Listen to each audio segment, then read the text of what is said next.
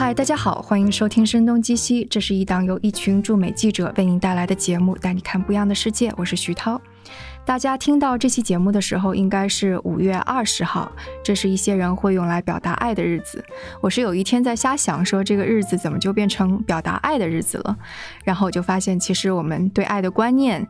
啊，多多少少都受到各种各样的传媒啊，然后他人的影响，而网络和社交媒体的出现，是对我们爱的观念以及行为是产生了非常大的变化和影响的，然后谁都逃脱不了。关于这个话题，我们请到了董成宇老师，他是人民大学新闻学院的讲师。Hello，董老师，欢迎做客《声东击西》。Hello，各位《声东击西》的听众朋友们，大家好。哎，我我先先八卦一下，就是你觉得你自己的跟爱相关的一些观念行为是会受到网络或者 social media 的社交媒体的影响吗？我觉得我所成长的，所或者说恋爱的那个阶段，还不是 social media 特别特别。呃，流行的那个年代，那是什么年代？那个年代可能呃，刚刚开始有了校内网，呃，甚至我不知道现在的听众还知不知道，一零年左右？嗯，没有，二二零零五年左右，它其实是跟随着脸书，呃，然后复制到中国的一个版本，所以社交媒体可能对于我那一代人的影响没有那么大。或者说，我们的大部分的成长和成熟的时期，其实是在没有互联网的或者没有社交媒体的时间度过的。呃，按照心理学来讲呢，人的自我的形成最重要的一个时期叫做成年初显期，也就是十八到二十五岁，是我们自我形成非常重要的一个时期。而恰恰可能我我不知道是幸运还是不幸运，就逃开了呃社交媒体繁荣发展的那个那样一个时时间段吧。嗯嗯，那你最近有没有看到一些类似于嗯更加？年轻一代当中，他们的爱的观念或者表达方式是你之前完全没有想到的。其实这个说来也巧，我自己呃现在从事的是社交媒体方面的研究。我们去年发表的一项研究，研究的就是在互联网中说分手的这样一件事情。所以呃。部分是我自己的好奇心，部分是源自于我自己的工作需求，所以，我对于这个社交媒体和人类的亲密关系这样的一个话题，我们做了相对比较粗浅的吧这样一个一个讨论和这样一个阅读啊，一会儿也可以给大家多分享一些我们自己的一些思考。嗯嗯嗯，所以呢，就说有一些什么现象让你啊，天哪，居然还会这样子的操作这种。呃，其实我们我可以讲讲我我们去年发表那个论文，其实那个论文的题目呃看起来不那么学术，讲的话题特别简单，就一句话：你分手之后如何删朋友圈啊？就是很很有很有意思一点在于，呃，我们在前互联网时代，我们人与人之间的亲密关系是相对封闭的。比如说，我和我的女朋友谈恋爱，我们之间发生了什么事情，是第三个人是很少会知道的，除非我主动在聚会上跟某一个人说。但是现在有了社交媒体以及它所携带的这种分享文化，让我们的亲密关系成为了一种叫做公共展演。哦，对，是，就是说这个词啊，说的有点学术啊，其实说白了是啥呢？就是秀晒炫。嗯嗯，对，就是您您所说的这个秀恩爱，所以这造成一个问题。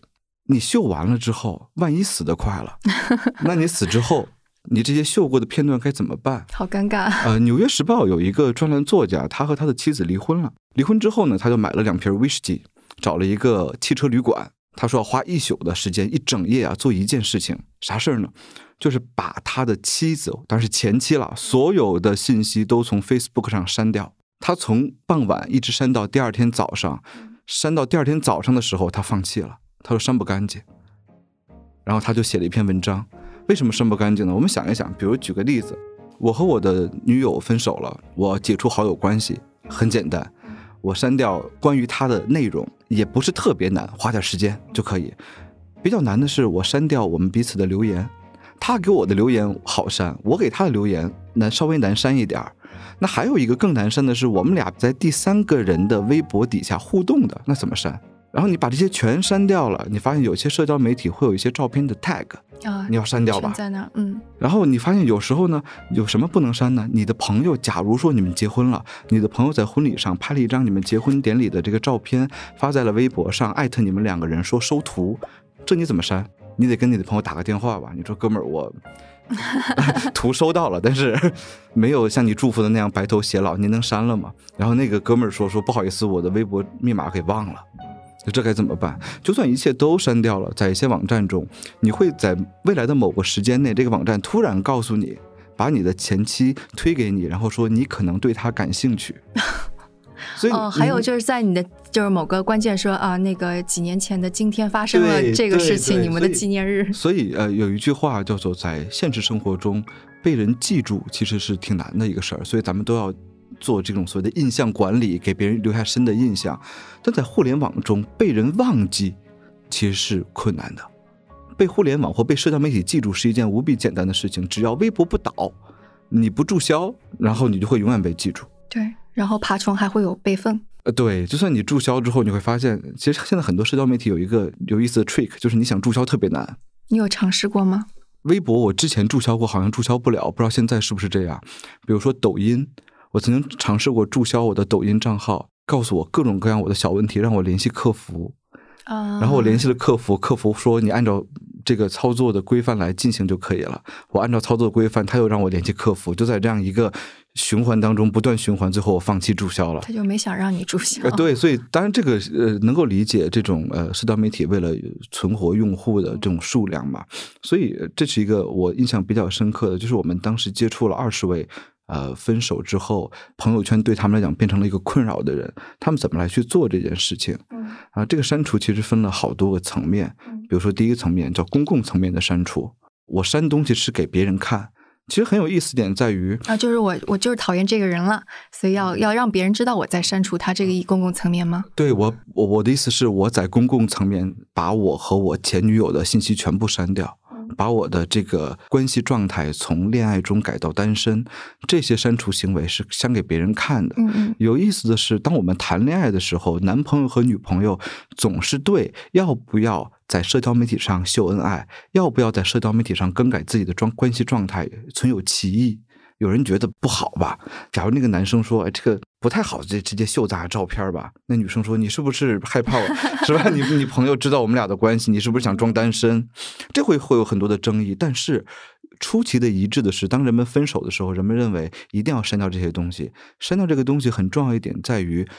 你在社交媒体上去呈现自己的状态，呈现自己的自我的方法，不仅仅是发内容，删内容同样意味着你的某一种状态的更新。就是别人看到你把东西都删了，你这人分手了，而不是你主动说一句“我分手了”。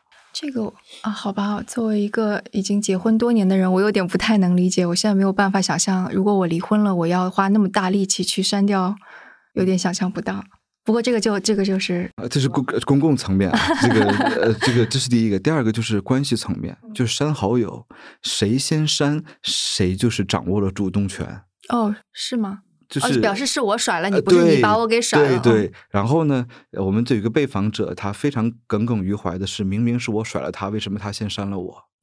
所以呃这是第二个层面，就是私人层面。最后一个层面是自我层面，删除这些内容很重要的一个意味在于，我要进行自我重建。这个自我重建的意思就是我要脱离旧的自我，要寻找新的自我。其实删这些既有的这种修案的内容啊，很重要的一个意义就是把自己给翻页。所以这个就跟那个之前前互联网时代把照片给剪掉 那个是一样的，对不对？？其实啊，在前互联网时代，我们也做这事儿。嗯比如说，举个例子，我小时候，我姐姐突然送给我了好几件毛衣，当时我就在想，我说我姐怎么这么好啊，送我毛衣呢？后来我才知道，那是她送给她男友，他们分手之后，她男友呢把这个衣服啊退给了她。当时的经济大家都不富裕，那个毛衣啊都是名牌儿，我忘记什么牌子了。反正他给我之后，我说这个太贵了，不好。然后后来呢，我才知道那个其实是他扔了又可惜，放在自己这又碍眼，于是就随手给他递了。最关键的是呢，有一次这个聚会的时候，我妈妈一直告诉我，别人送送你东西，你要表达感谢嘛。于是他请我吃饭的时候，我特意穿了一身儿他送我的这个衣服。Oh no！然后呢，他当时看到我的时候，可能会想把我踢出去，就是好不容易自我删除了的东西，又又跑过来了，而且是他弟弟当个这个模特一样 移动靶子，然后就过来了，所以这其实是蛮有意思的。对，但是啊，有一点我觉得特别有意思，就不论是我们线下。呃，送给恋爱就双方互相赠送的礼物，还是线上我们发发布的那些恩爱的状态，其实我们都叫做物，就是物体的物，只不过一种是实体的物，一种是数字的物。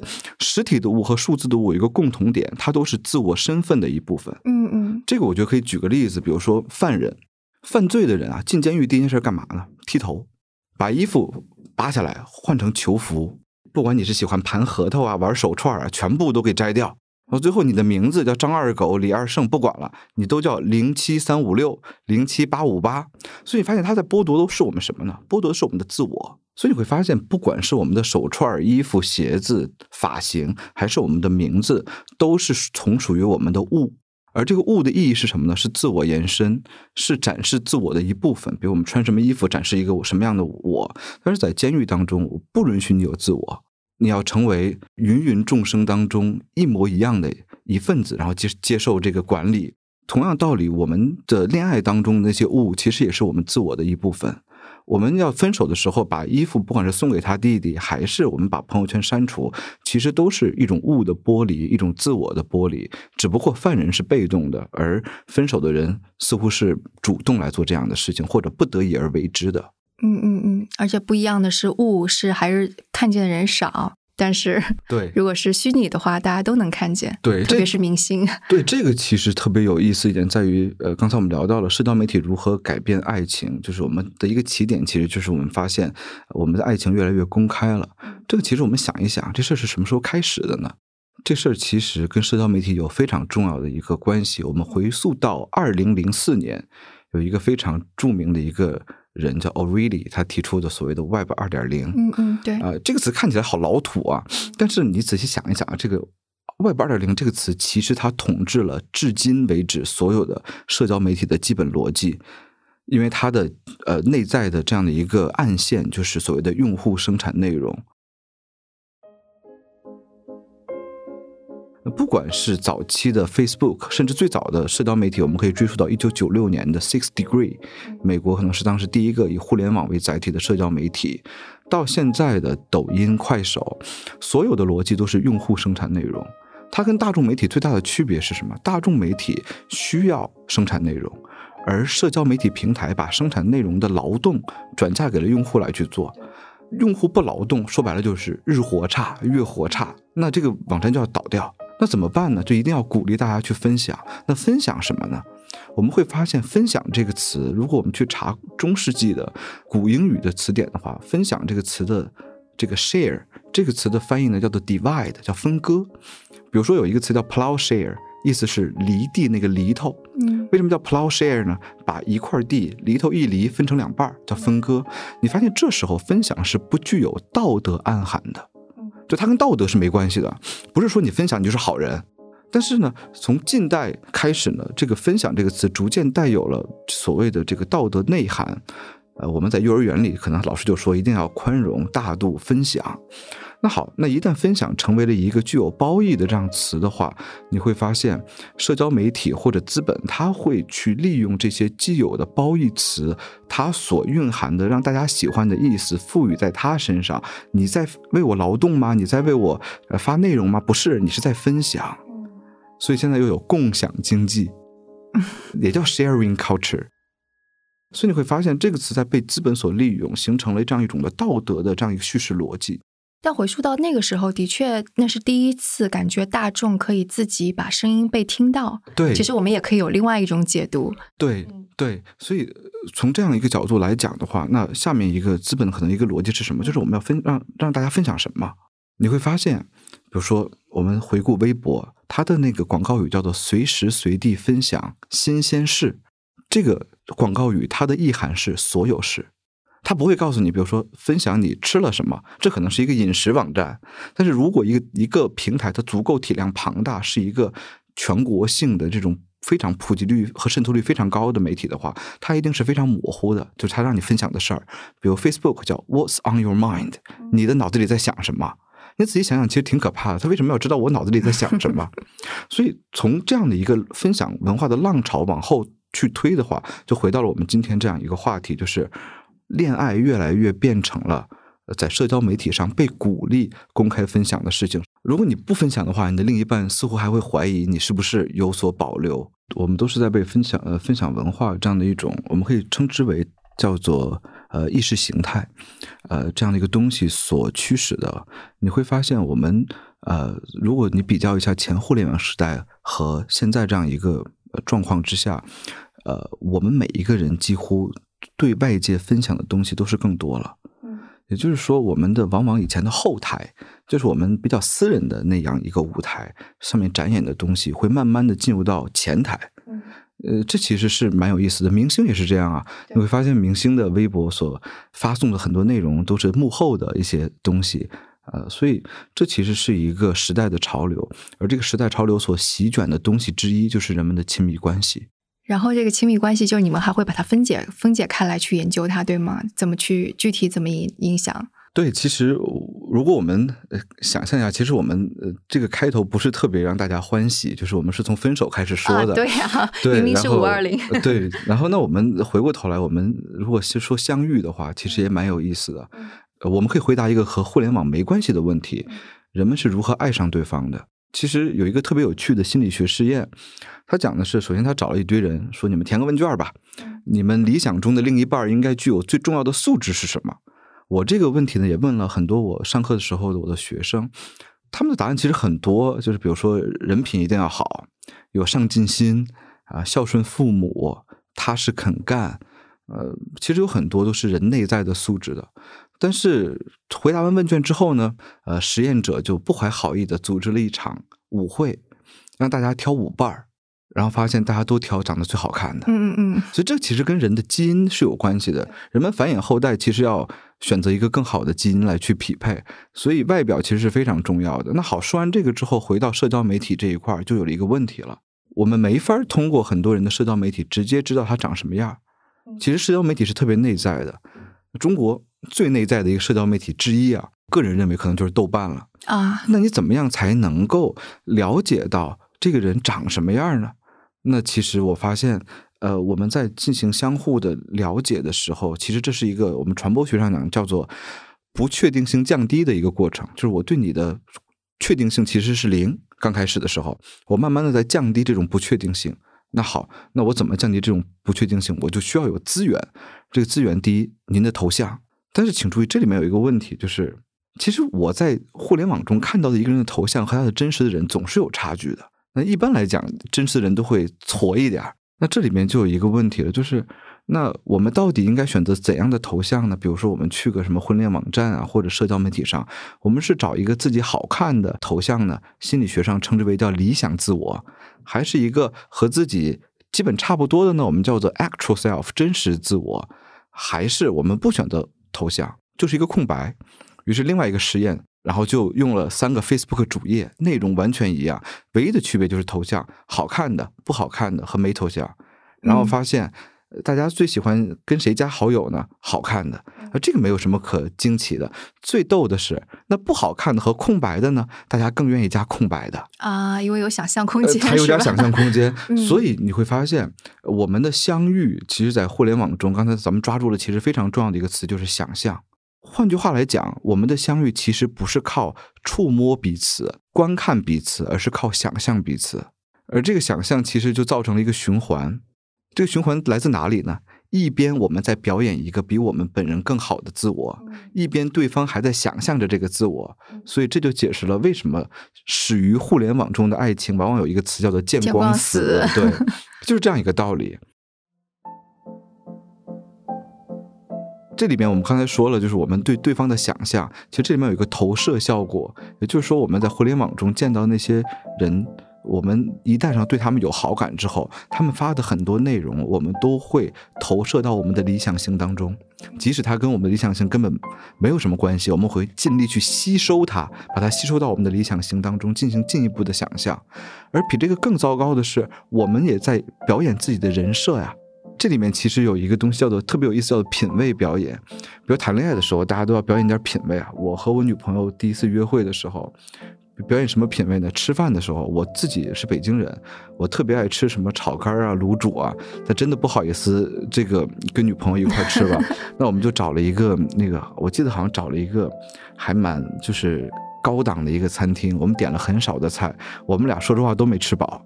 但我们在表演什么呢？表演那个 elegant，那种典雅，是吧？嗯嗯。但是在这个现实生活中啊，男女朋友之间的表演也好，我自己的在其他地方的表演也好，是有成本的。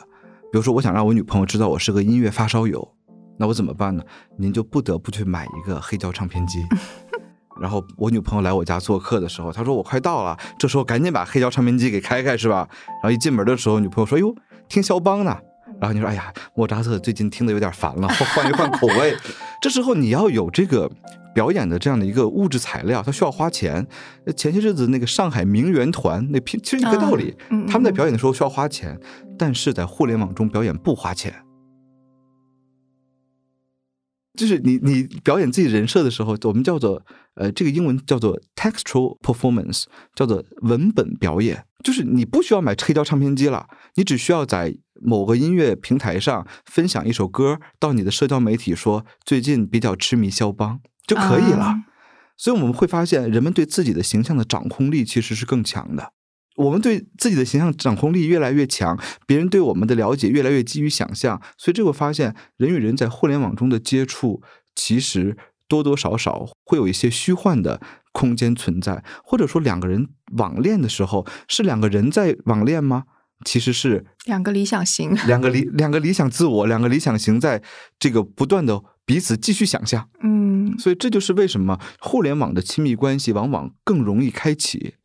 但是更不容易落实到真正线下的亲密关系，就很难奔现。对，奔现之后的亲密关系，往往是真实的、厚重的、复杂的、有挫败感的。谈过恋爱的人都知道，但是互联网中其实相对比较顺畅、平滑、简单。所以，是不是有些姑娘干脆就不去跟，就是甚至都不在互联网上谈恋爱，直接就喜欢偶像就算了，就更容易理想型，对不对？对，其实偶像从某种角度来讲的话，偶像其实是这种呃理想型的一个极端表现。对啊，对。对啊，我与其知道你是一个普通人，事实上没有表现出来那么好，我还不如直接去一个已经被塑造的好好的偶像呢。对，这其实也是我们之前也聊过，就大概沟通过一件事儿，就是人们其实越来越嗯在逃避现实中这种复杂的，可能甚至有羁绊的这种感情。现在有很多快餐式的感情，其实是在出现的，这也是跟互联网跟社交媒体，我个人认为是有一定关系的。对，我我就在想，就是其实你说要对爱情的想象，我觉得可能就一直是有的。就比方说那个，就是以前大家读琼瑶是吧？其实也是对，或者这在暗恋什么的也是有想象的，就只是可能在网上就把这种想象给泛化了，而且你想象了之后是能够有互动的。嗯，其实我们可以把这种想象甚至追溯到宋朝。宋朝有个故事叫刘弘记，嗯，一个失落的进京赶考的一个举人。考的也不理想，怎么办呢？他就去散步，在宫门外散步的时候，突然有一个叶子从这个溪水中飘过来，从宫门里面飘出来，是一个宫女写的，对，就是寄托哀怨的一首诗。然后呢，他看了非常感动，另取别叶，就另取了另外一个叶子，回了一首诗。这样，那个溪水呢又绕回去，又流回宫内，结果阴差阳错，他们俩最后结婚了。所以这个其实是早期的社交媒体。其实你想想，它跟社交媒体是一个意思，就是早期社交媒体雏形当中人与人的彼此想象。那那《聊斋》的故事也基本上是大型书生想象。啊，对，其实我们发现这是这根植于人性的一部分，只不过技术的出现在放大人性当中的某一些需求，让这些需求更便利了。那你刚刚就刚刚我们已经说那个人们如何相爱这边开始说起，然后你说等到到了奔现之后。然后奔现这一段呢，然后技术会怎么样？其实是这样的，这个其实可以参考另外一个有趣的研究，是关于婚恋网站的。就人们之所以要考虑到奔现问题，所以呢，呃，有一个二零零零六年很早了，十五年前有一个非常著名的研究，他其实做的是一个就是美国的婚恋网站。他在想的是，你要奔现这些人，所以你不能太夸张吧？你不能把自己塑造成那个吴彦祖吧？你本身就是曾志伟那一型的，是吧？你可以，你怎么能把自己塑造成吴彦祖呢？这样奔现会出问题吗？所以，呃，我刚才我们聊的人们会理想化自我，但是有一个非常重要的前提，是一旦考虑到奔现问题的时候，人们的这种理想化的自我呈现就会收着点儿。那怎么收着点儿呢？呃，就特别有意思的是，他们访谈了那个研究啊，他们访谈了好多这种婚恋网站当中传自己照片的人，就问他们：你们会怎么演啊？于是其中特别有意思的一个人说：说我会稍微就是在理想型自我和真实的自我之间找点平衡。比如说我今年三十一岁，我会写二十九岁，但我不会写十八岁。那为什么你写二十九岁？那你这不是骗人吗？很简单，因为很多当时的婚恋网站有一个设置，就是您刚注册这个婚恋网站的时候，你要选你想找几岁到几岁的呀？一般都是二十到二十五。二十六到二十九，三十到三十五。他说我三十一岁，我就被归到三十到三十五了。那我那那那些想找二十六到二十五到二十九岁的这个小伙子的姑娘们，这不就错过我了吗？于是我会撒一点小谎，并且他说，在我看来，所有人都撒一点小谎。如果我真的写三十一岁的话，一个姑娘看了我的个人简介，一定她心里面会有这样一个心理活动：这哥们儿至少三十三。啊，所以这是一个我我们叫做 community norm，叫社区规范。当所有人都撒一点小谎的时候，我也要跟着他撒一点小谎。所以他会有一个这种所谓的在真实自我和理想自我当中的一个平衡。呃，我并不是想呃来去散布一种恐慌，就是互联网中人们都。更愿意伪装自己，其实恰恰有时候人们不得不选取平衡，甚至有些时候人们在互联网中那个自我是更真的，比如说树洞中的自我，嗯，所以这个是很难说的一件事情。嗯，你刚刚说的那个婚恋网站呢，我觉得那就是一个爱的谍战片。对对对，就是大家彼此试探，然后彼此的这个去想象，而彼此的去像两个刺猬一样彼此去接近。那这里面其实再往前说一步。就说到两个刺猬了，我会发现，呃，我们说完了相遇，两个人开始谈恋爱了。那在网上谈恋爱和在网下谈恋爱又有什么区别呢？那其实就呃涉及到了叫做人际关系或亲密关系的发展这样的一个话题。传统意义上，我们经常会去对比，比如说哪个发展的更好啊，哪个发展的更快啊。因为互联网它相对来讲，它的社交线索是比较少的。换句话来讲，什么样的社交媒体也敌不过人与人之间可以触摸到彼此、可以嗅到彼此的气味的这样的一种传播。所以我们会认为，哎，线下的亲密关系一定质量更高，线上的亲密关系一定质量更差。其实我们发现研究的结论不太一样。研究的结论是，线上的亲密关系发展更慢，线下的亲密关系发展更快。但是到了一到两年的这样的一个时间段之后，双方的质量大大体是相等的。那为什么会？说线上的意思就是说他们就是一直没有奔现的意思？对，他们的关系质量其实大体是相同的。呃，这个怎么解释呢？其实快慢的解释呢？就是我们可以想象成一大口和一小口，如果两个人对彼此的了解像吃蛋糕一样，我想把你这人吃透了。那线下呢是一大口一大口的吃你，而线上呢是一小口一小口的吃你。它的速度慢，但是呢它不会影响你坚持吃下去。所以从质量来讲，他们是有呃大致相似的这样一个结果。但从过程上来讲呢，线上的恋爱的彼此的了解试探性的。因素会更强，更像两个刺猬在不断的去试探性的触碰彼此，所以它是一个快慢问题，而不是一个质量问题。呃，这是第一点。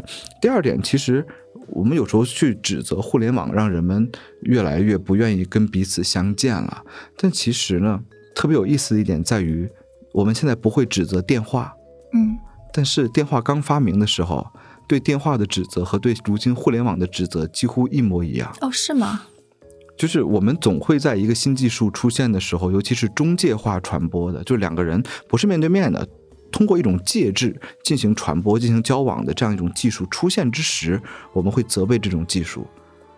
呃，电话出现的时候，我们认为电话会让人们的关系越来越冷漠了。甚至 ATM 机出现的时候，我们不用跟柜台的这个。工作人员直接交流的时候，我们说：“哎呀，人的距离变得越来越冷漠。”但但有人指责那个电话出现让那个爱情变得有哦，是吗？怎怎么说呢？也是说会会让爱的质量变差，是吗？他们会认为，就当时的这些媒体报道，我当时看过资料，他们说的是，电话的出现会让人越来越不愿意费事儿去见一面，电话会解决所有的这种问题，因此人与人的关系其实越来越冷漠跟疏远了。但你看，在我谈恋爱的时候，就是在我非常青涩谈恋爱的时候，煲电话粥是最浪漫的，对呀，最好的一段回忆。所以，其实当宿舍的女孩子都要抢电话呢。对啊，所以当我们发现一个技术尘埃落定，所谓的尘埃落定，就是变成我们生活中习以为常的一部分的时候，我们就不会对它有像新技术一样的苛责。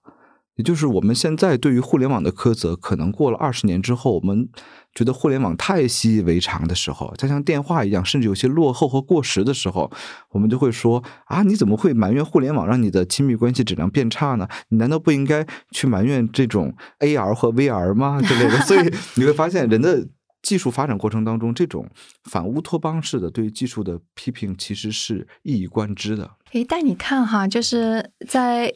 就九十年代的时候，哎，对，应该就九零年代的时候，不是还有一个特别那个浪漫的美国电影叫《电子情书》吗？对，其实它不是在说这个网络让人们的关系，它反而是网络带来了一段很浪漫的关系。其实，呃，在新技术刚刚出现的时候，我们会发现乌托邦和反乌托邦都是会同时并存的。比如举 AI 这个例子，一方面我们对 AI 现在资本有无数的畅想，另一方面。阿尔法狗战胜了李世石，太可怕了，太可怕了。所以我们会发现，同样道理，对于爱的这样的一种乌托邦的想象，有没有中国版本呢？我相信我们俩应该都看过，叫《第一次亲密接触》。哦，对，是一九九六年痞子蔡所写的一篇一本小说，《轻舞飞扬》这样的一个网恋，就是我作为主人公跟轻舞飞扬谈恋爱，谈谈网恋，但最后呃，我们爱的非常深，但是轻舞飞扬消失了。然后这个主人公就去寻找轻舞飞扬，发现他已经得绝症去世了。这件事情，这个特别特别韩剧的这样一个套路，当时让 N 多人都流下了眼泪，包括我自己。我们说网恋有多么美好啊！但是同样你会发现另外一个极端，如果各位这个听众啊有时间，你们去随手搜搜一下百度，搜就搜网恋这个词，然后打开新闻。就不要看网站啊，看新闻，你会发现十条里面有六七条都是干嘛的？网恋被骗。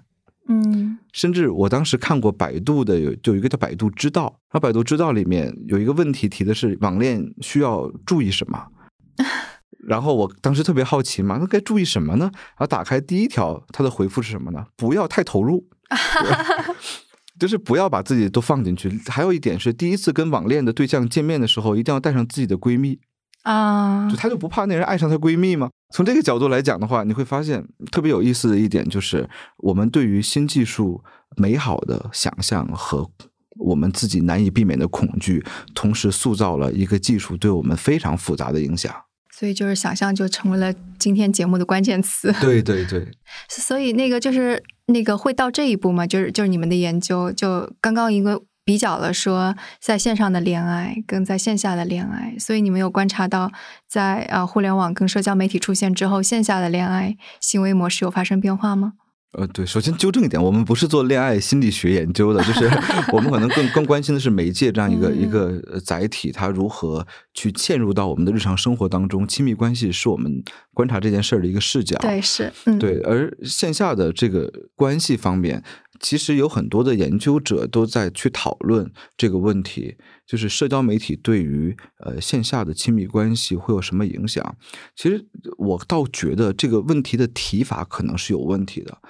当我们总在说一个技术或一个社交媒体如何影响了现实世界的话，那我们能不能从另外一个角度去想，这个技术或这个社交媒体是如何融入我们的线下世界，成为它的一部分？啊，对，这是一个更加中性的提问。前面一个就更加好像负面一点那种。所以前一种提问的方式蕴含了一个假设或一个前提，就是技术可以凭借一己之力改变我们的世界。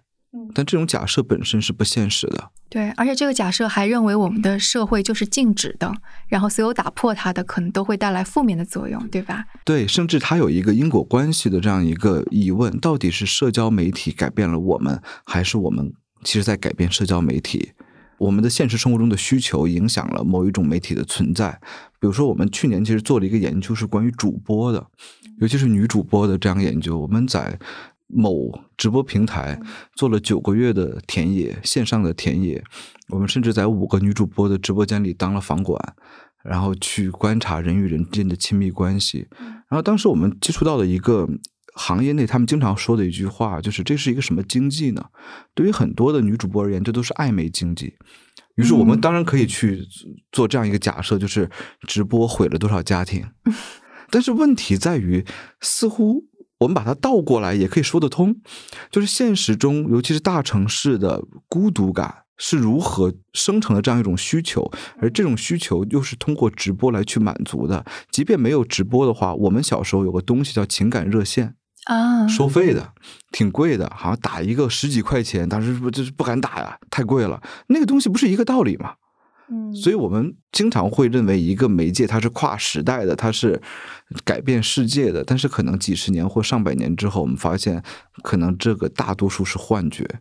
对，而且可能流行起来的东西一定是植根于人的人性的。对，包括其实我们之前沟通的时候也聊到，比如说这种网络中的情感陪护，就虚拟的男友啊、女友啊，这个东西，我觉得更重要的一点，其实询问为什么会有这些行业出现。这些行业，我觉得它没有在创造需求，它只是在非常精准的抓到了一个人类既有的，在特定的社会时期凸显的。但是没有人摆在台面上去说的一种需求，包括之前很多记者来跟我聊天的时候也聊过这个话题，说比如虚拟男友和虚拟女友会不会让我们对于爱情更加不忠贞啦之类的这样的，我觉得这可能太看得起虚拟男友和女友这件事儿了。呃，换句话来讲，可能是。我们在大城市当中生活的压力和我们的焦虑，或者很多婚姻中的问题，其实，在这种转型社会当中，社会不稳定性在比较高的情况下，其实人们的婚恋的问题往往会更多。从这个角度来讲，它更多是顺应而不是创造。我个人认为是这样的。包括我们其实采访过直播间的大哥，真的一掷千金的那些大哥，他们是怎么想的？他们不是傻子，他们就是选择一种陪伴。但是特别重要的是，有一个大哥跟我说：“我说要是那女主播想跟你谈恋爱怎么办？”他说：“那我就走。”啊，对，所以我当时特别震惊。我说：“你不是花钱想想跟他建立这种恋爱关系吗？”他说：“不是的。”他说：“我跟他在一起，我们彼此陪伴，解决寂寞。但是如果你真的想跟我建立一段正式关系的话，我肯定会离开的，因为我觉得我不可能在这寻找到爱情。”那他为什么是愿意花钱的呢？这其实因人而异，但是有一点就是，呃，真正去寻找暧昧的那些人，其实，在直播这样的一个产业，给他们提供了一个非常好的一个安全暧昧的，对，第一，这件事是合法的；第二，他所承担的道德的这种内疚感会更低，因为它是一个生意，这个生意还是合法的；第三，它特别的安全，它不会干扰到自己的现实生活。然后第四，他可以随时抽身，所以很多大哥其实是有家室的，呃，婚姻可能不是特别的美满，他们在这寻找一种安慰。所以我觉得，如果我们抛出去我们的道德要求，对他们的道德要求，因为我个人，因为我们做智化研究的时候，特别重要一点是，道德是用来束缚自己的，我们不能把我们的道德观加诸于别人身上。所以从这个角度来讲的话，这件事情其实对他来讲。其实是他这个生命状态当中的一种很理性的选择，在他的价值观体系内很理性的一个选择。就他付出的其实就只是钱而已，而不是其他任何的东西。对对，而且他们说特别方便。他说：“你说我去蹦个迪去，还得化妆，还得穿衣服，我还得减肥。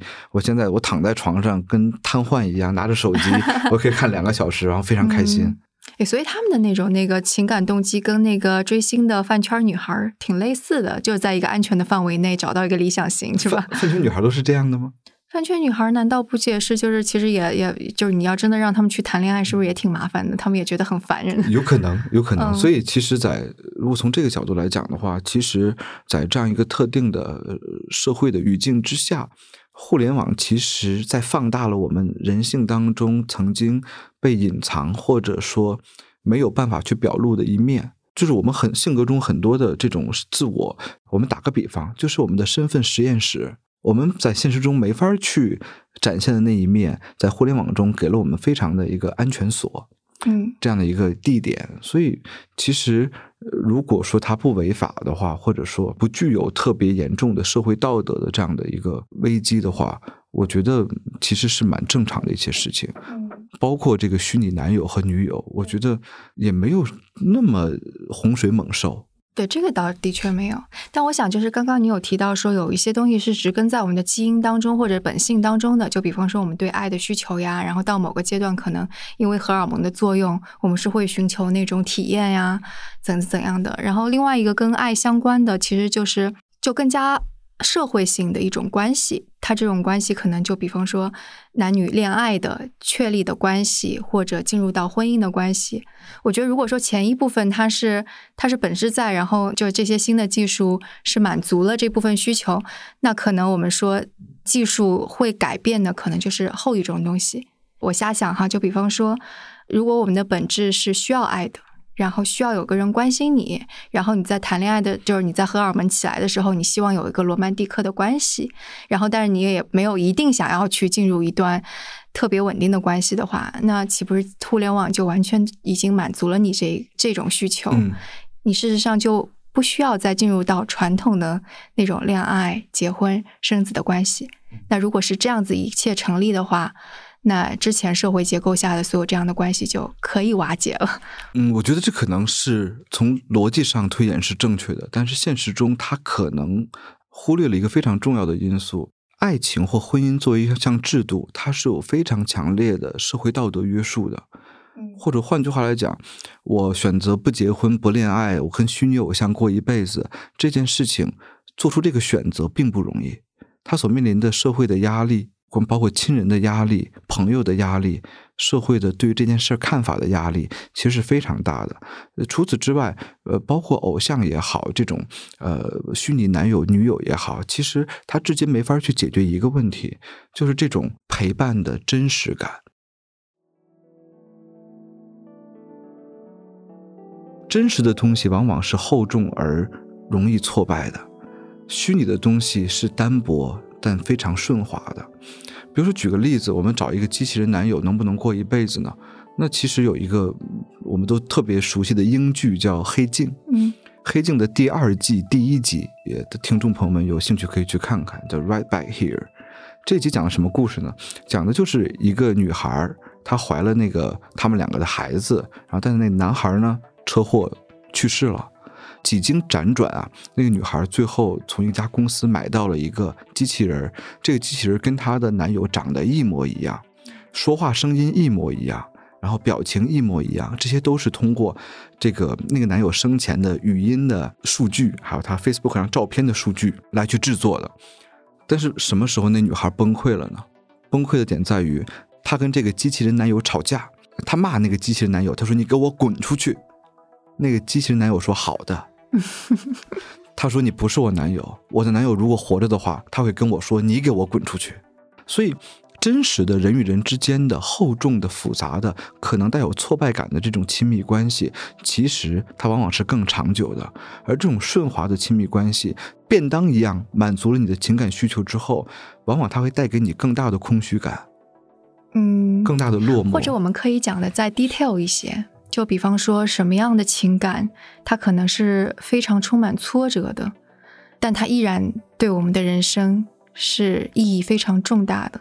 然后以至于，其实每一个人可能都应该体验，而不是说去逃避。比如我们刚才说的吵架，嗯，其实，在任何一段亲密关系当中，冲突都是非常重要的组成部分。而这种冲突的意义，其实在于我们可以有机会去反思我们的关系。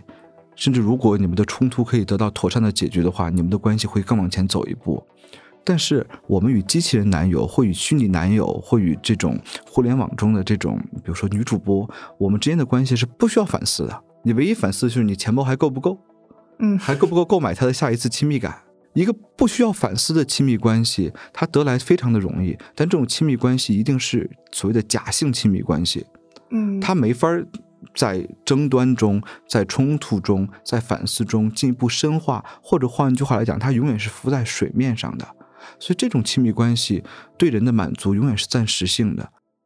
所以，我觉得其实像我听众当中，如果你和你的男友或女友吵架了，其实你会发现这不是一件坏事儿，这其实是你们在深入你们情感中非常必要的，甚至难以逃脱的这样一个环节。当然，这也会决定你们是不是。有机会继续深入你们的情感，就是你会发现我们的情感关系的路是一个分岔路，在每一个冲突当中，我们都会有不同的走向。我们在做选择题，但是虚拟的这种情感是不需要你做选择题的。对，我觉得这前提条件可能就是你对你自己整个的人生的看法。就比方说，你对你自己人生的看法，它是会不断的变化，它是复杂的，然后你需要去体验它的复杂性，或者就是用一个更加可能大家更加好接受的词，就是我们是成长的。那你的成长是需要别人的陪伴，别人的催，就是别人无论是成为你的一部分也好，或者成为催化剂也好，那可能建立一段亲密关系，线下的有互动的。这是一个更好能够让你体验 整个人生或者成长的一个关系。但如果你想要的就是我就静止在这里就行了，然后只是简单的满足我的基本的生理需求，那我觉得的确技术可以满足一切。对，其实我们经常说一个词叫“妈宝男”。那其实你如果是天天跟自己的虚拟女友在一起的话，你可能就是女友宝男，就你不需要成长，你会被他保护的非常好。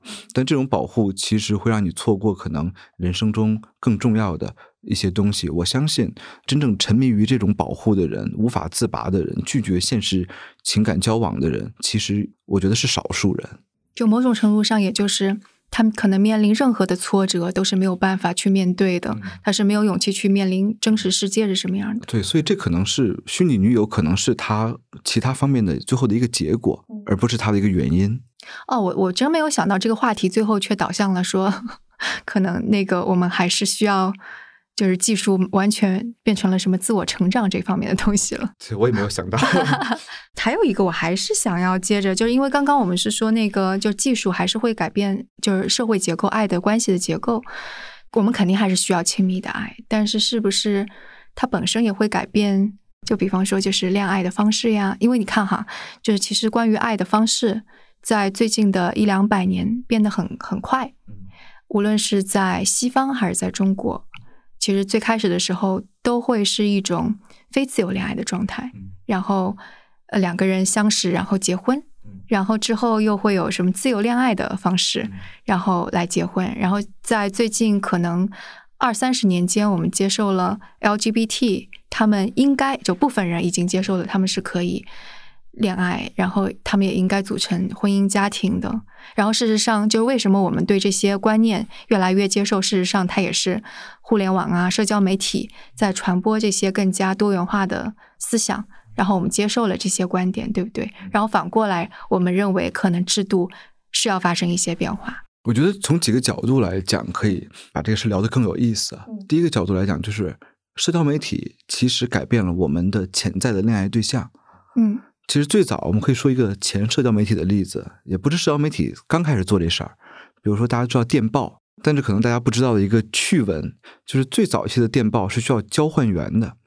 比如说我把电报发给发给谁，我不能直接发给你，我要发给交换员，交换员再发给你，它就是一个 exchange 这样的一个一个过程。特别有意思的是，当时发电报的人不多，交换员没事儿干，于是交换员和交换员之间在聊天儿，拿电报来聊天儿。你想想，这是最初的什么网恋，嗯，对吧？这是最初的网恋。那电报改变了什么呢？它消弭了地理的这种界限。对，是。那互联网或社交媒体其实同样是这个作用。比如说，没有互联网的时候，你会发现你怎么样找对象啊？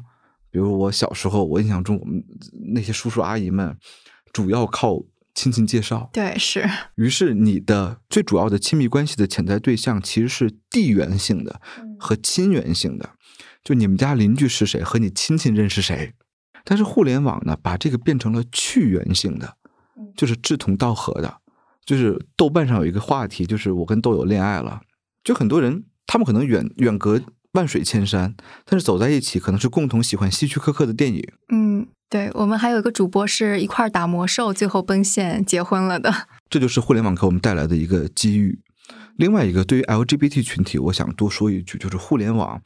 给他们一种叫做身份去边缘化的一个一个机会。对，早期北京的同志群体，他们流传了一个故事，因为他们不知道自己是不是有病或者是不是正常，因此他们对自己的身份有一种巨大的焦虑感。他们讲了过一个什么故事呢？就是李银河老师出了一本关于同性恋的书，当时北京的这个同志圈的人就很多人都买了，他们不敢看，他们躲在被窝里面。拿着手电照着看这个书，他们看得泪流满面。他们终于知道自己不是有病的，他们是正常的。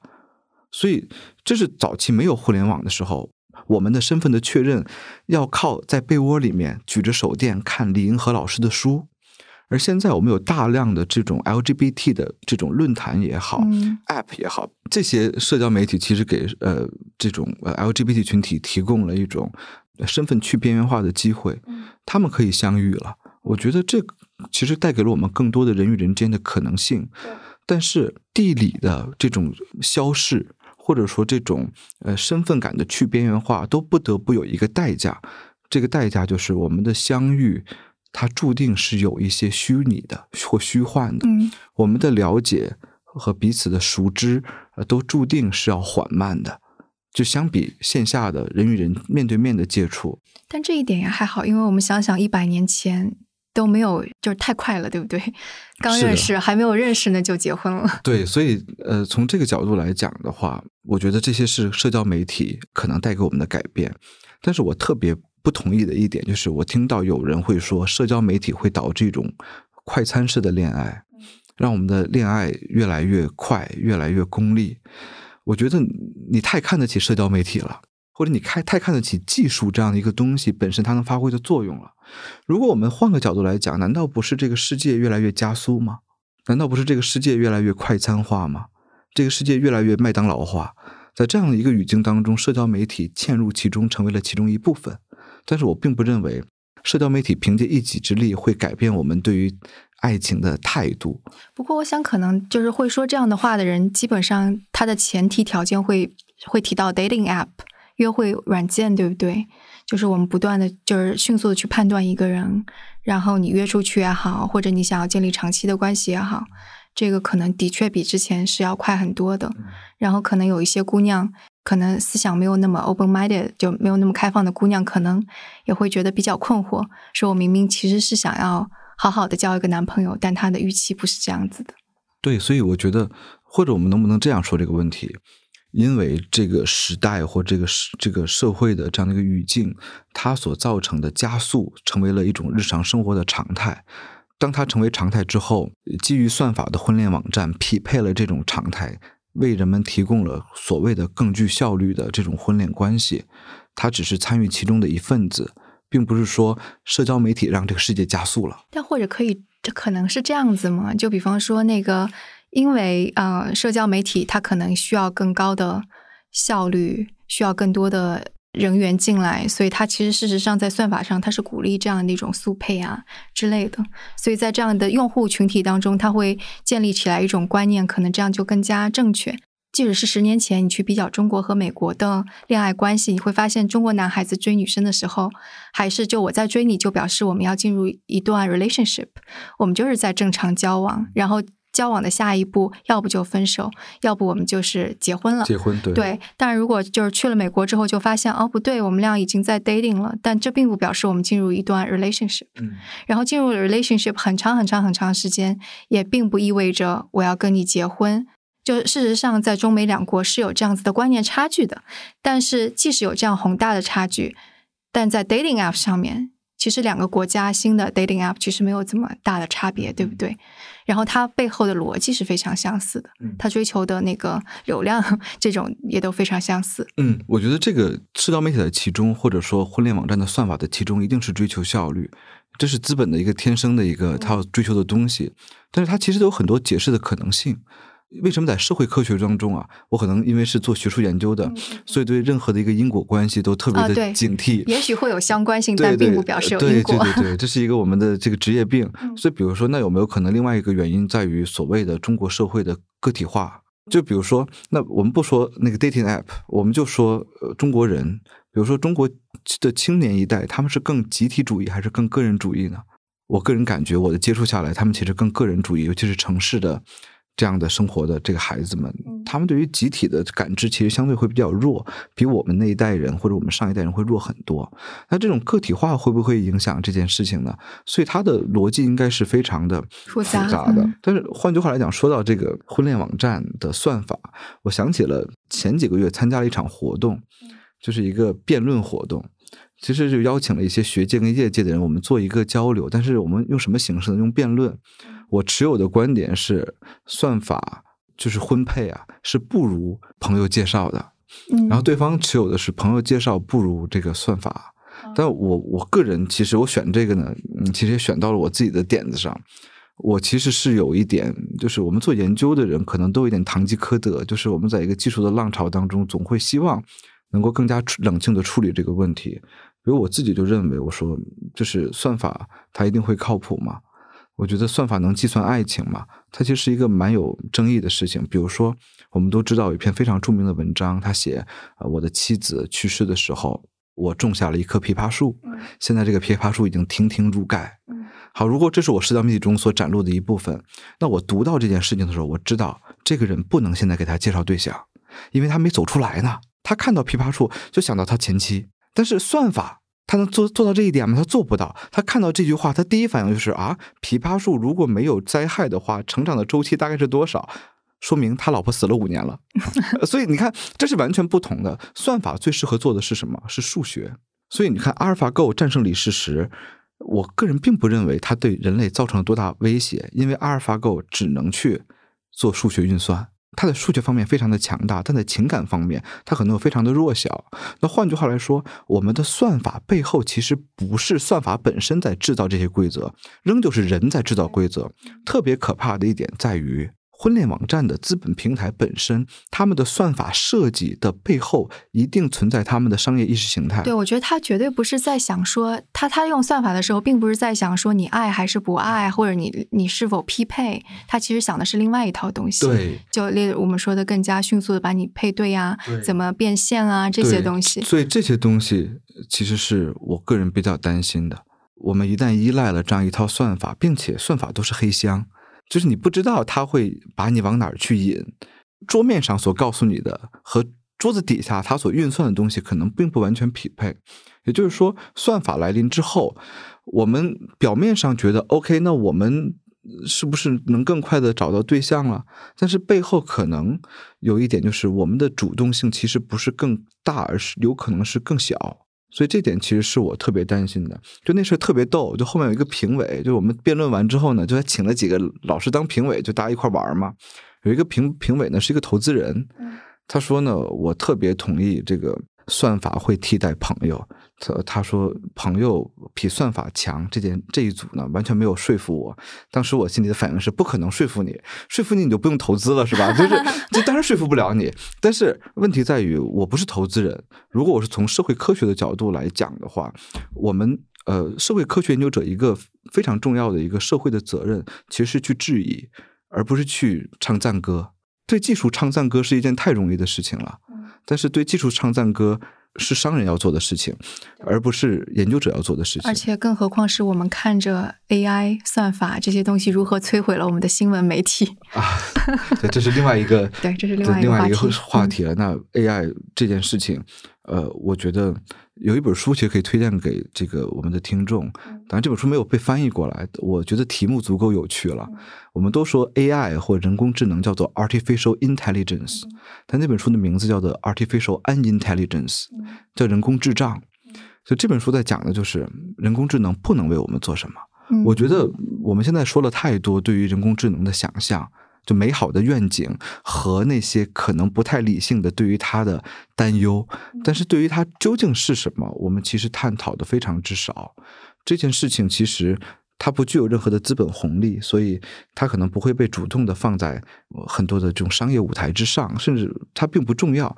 但是对于社会来讲，这是非常重要的事情，包括婚恋网站如何塑造了这个爱情。呃，这件事情我觉得是一个被低估的，但是对于社会是非常重要的一件事情了。哎，那这一方面你有进行更多的研究吗？还是说其实并还并没有？呃，这方面其实我们没有进行任何的实证的呃研究。呃，这个研究其实对于研究者来讲的话，其实有一定的小的难度，在于当我们进行关于 AI 的研究的时候，我们遇到最大的难度是，首先我们是文科生，嗯嗯嗯，我们对于算法其实我也不懂。他告诉我公式，比如说早期的这个 Facebook 的所谓的这个 Page Rank，那我能看懂，那就是一个四则运算，就是至少它公式看起来像四则四则运算。但是对于这种现在的算法，不光是我们看不懂，就是我其实跟很多的这种平台的这种编程的人员跟他们聊天的时候，他们说有一个说法叫做算法失控，就他们有时候都不知道这个是怎么算出来的。嗯、AI 是个黑盒子，对对，它太过黑盒子了。嗯、但是呃，从社会科学角角度来讲，这个研究可能是有一点小的困难，所以我们往往是把它从外部击破，可能我们会从人的经历去研究它。啊，当然，这可能我们的确太忙了，就是事情特别多，这个还没有提上我们的日程，但并不是这个不太重要。我认为这其实是特别特别重要的一个研究议题啊。嗯，但我觉得就是其实就是要想这个事情，就是聊下来给我的感觉就是，的确我们肯定是有人很基本需求的那一部分，嗯，然后所有这种根根植于人本性的，就所有的这些大公司或者是技术，一定是会去利用的，对，所以它利用的就绝对是你的本能的东西，对。但是你之所以为人，你不是因为你的本能，而是因为你在克服本能之后。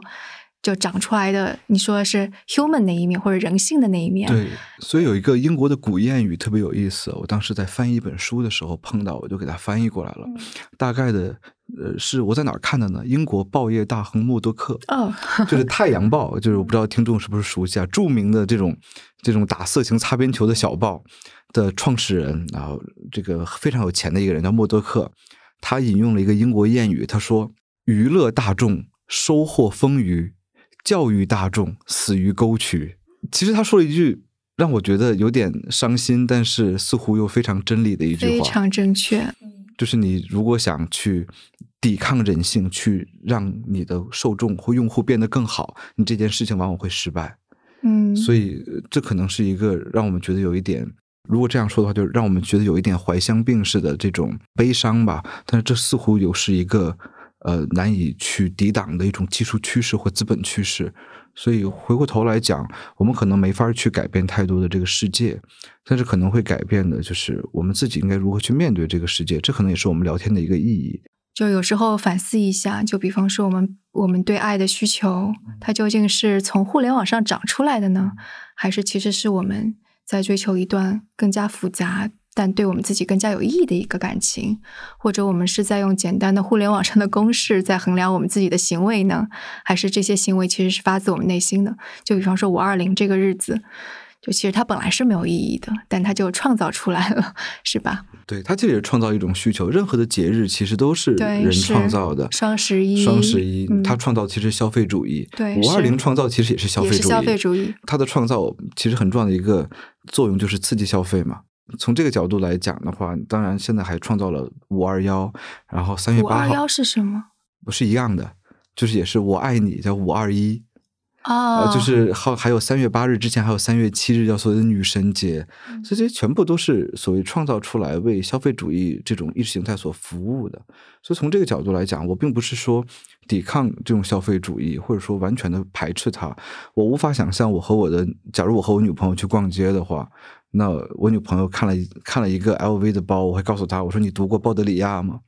呃，你读过后现代超真实内爆吗？你知道这个东西是符号经济吗？嗯、我无法抗拒它，我可能也要去对给我的爱人去买这个东西。但我只是想说，呃，当我们生活在这样一个消费主义的时代当中，一呃，我们的技术又都是支持这种消费主义的，那这时候我们能够在。我们进行任何一个行为的时候，至少我们理性的知道这个行为它它的意义在于哪里，它是被谁所驱使的。是。我觉得这其实是人之所以为人很重要的一点。呃，彻底的反抗，嗯，也似乎我似乎是很难达到的。我我已经投降了。嗯，对对对，就回到最开头的时候，你举的例子，两个人谈恋爱了，其中一个人说啊，没必要这么秀恩爱吧，另外一个说不行，秀恩爱，你是不是想要隐瞒关系？对。然后这个其实你就无形当中，你们俩的关系已经被一种潜在的呃预设好的东西给给对它操纵了，同样是被一种分享文化所操纵了。嗯、那这时候你没法抗拒它，你只能去。服从他，就是很多时候都是这样。嗯、你服从的时候，你要清晰的知道，嗯、呃，这件事情你做是为了什么？就是或者你至少要知道，你做这件事情其实某一部分是某一种这种观念或或这种规则所驱使的。嗯，所以这个其实我觉得是蛮重要的一个理性生活的一个非常重要的一面。那差不多也到尾声了，就是我再问一个过分的问题，就是你有没有反思到自己可能跟你的伴侣，就是情感生活当中某些，你会突然意识到，哦，我这个行为或者我这种观念是被控制的、被影响的。好像没有，我想想，那其实如果我觉得好像其实倒不是特别的多，当然这里面有一种可能，我们叫做第三人效果，就是我们总会高估自己的能力，低估他人的能力，我们认为自己做的还挺好的。但如果这不是第三人效果的话，我觉得可能比如在消费方面，呃，我会读过很多关于这种消费社会的书。呃，我会知道这件事情，但是你很难在生活中变成一个完全抗拒消费主义的这样的一个人，所以给自己的爱人去买个包什么的，我觉得也无可厚非。嗯，呃，所以就很多时候，对于技术来讲，或对于某一种时代来讲，我们作为个体能做的是明白。再往前一步就就非常困难了，就是改变。所以很多人说，知识分子其实有同样的问题，他们特别善于发现问题，但是特别不善于解决问题。嗯，其实是我觉得是一样的道理对，本来知行合一就很难，能够完全做到就是圣人了。嗯，但是知道自己不知行合一，其实也是很重要的一个一个事情吧。嗯，找补了一下。对对对，我就是就找补了一下。嗯嗯，好呀，那好那好，那今天谢谢董老师给我们带来这么多的观察。然后，如果我们的听众会有进一步想要讨论的，也可以在我们的音频下方评论或者给我们写邮件。那所有这些信息都在我们的网站 etw 到 FM 上有。那今天谢谢董老师啦。嗯，好，谢谢各位，拜拜。